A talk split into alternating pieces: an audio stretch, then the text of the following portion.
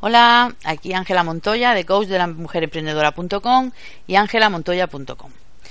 Eh, hoy vamos a hablar de las tres claves para saber lo que quieren tus clientes. Estamos hablando de un negocio, de ofrecer servicios o productos a los clientes y para poder tener un negocio exitoso que nos dé los ingresos que queremos y el estilo de vida que buscamos, es importante conocer a fondo las necesidades, deseos, frustraciones y objeciones de tus posibles clientes. Debemos de intentar conocer al cliente más incluso que él mismo. Debemos ser capaces de entender por qué actúa como lo hace. Debemos conocer lo que le motiva, lo que le seduce, lo que le hace levantarse de la cama cada mañana. Y al mismo tiempo debemos conocer lo que le detiene, incluso sus miedos. A través de un buen estudio de mercado podemos conocer estas respuestas. Normalmente partimos de la base de hipótesis según nuestro conocimiento previo. Y con este estudio lo que pretendemos es confirmar estas hipótesis, modificarlas o incluso descartarlas si no nos sirven. Un estudio de mercado puede ser de tanta intensidad como queramos, pero la forma más básica se compone de tres elementos comunes. El primero de ellos es la observación.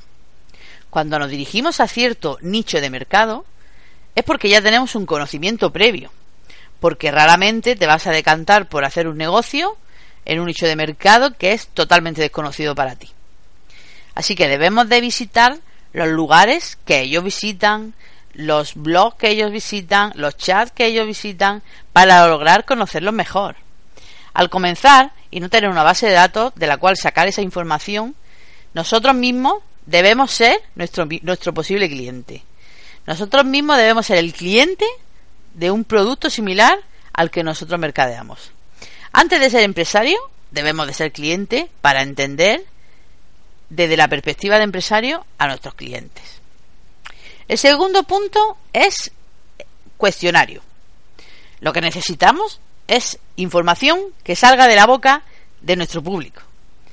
Lo podemos lograr con una encuesta online. Hay varios programas, hay varias webs donde tú puedes eh, realizar esta, esta encuesta, dar el enlace a la persona y que la persona llegue a esa página y, y rellene la encuesta.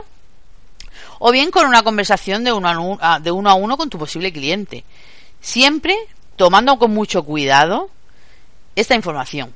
La información que nos proporcionen nuestros clientes eh, la van a contestar según su criterio. Y sobre todo tenemos las personas, todas las personas, cierta tendencia a contestar lo que la otra persona quiere escuchar. O bien lo que nos deja a nosotros en mejor posición delante de la otra persona. Aún así, es una fuente interesante de información que tenemos que utilizar a la hora de intentar conocernos a nuestros clientes. Y el tercer punto es los testeos. Ya con toda la información que hemos obtenido de la observación hecha a nuestro público y con la información que también hemos obtenido de las propias personas, es hora de comprobar esa información con las hipótesis o previos conocimientos que nosotros ya teníamos. Constatar que nuestro público se comportará de la manera que nosotros habíamos previsto. La teoría difiere en muchas ocasiones de la práctica. Y es que las personas a veces no sabemos ni lo que queremos. Y a veces incluso creemos que queremos algo, pero una vez lo obtenemos ya ni le hacemos caso, no lo utilizamos. Así que hay que hacer caso de lo que dicen nuestros clientes, siempre con reservas, y haciendo testeos vamos a comprobar qué tan cierto es lo que decían. Para eso tienes que poner el producto frente a tu público objetivo y ver la reacción de este. Podemos eh, tomar un segmento pequeño de tu público, dirigirlo a cierto tipo de personas de tu público, de unas características determinadas y ver la reacción de tu público hacia tu servicio o producto. Estas, estas tres claves para saber qué quieren tus clientes te van a, te van a hacer eh, conocerlos mejor y crear servicios o productos verdaderamente que vayan directos a las necesidades de tus clientes. Así que espero que te sirva y nos escuchamos en el próximo audio. Chao.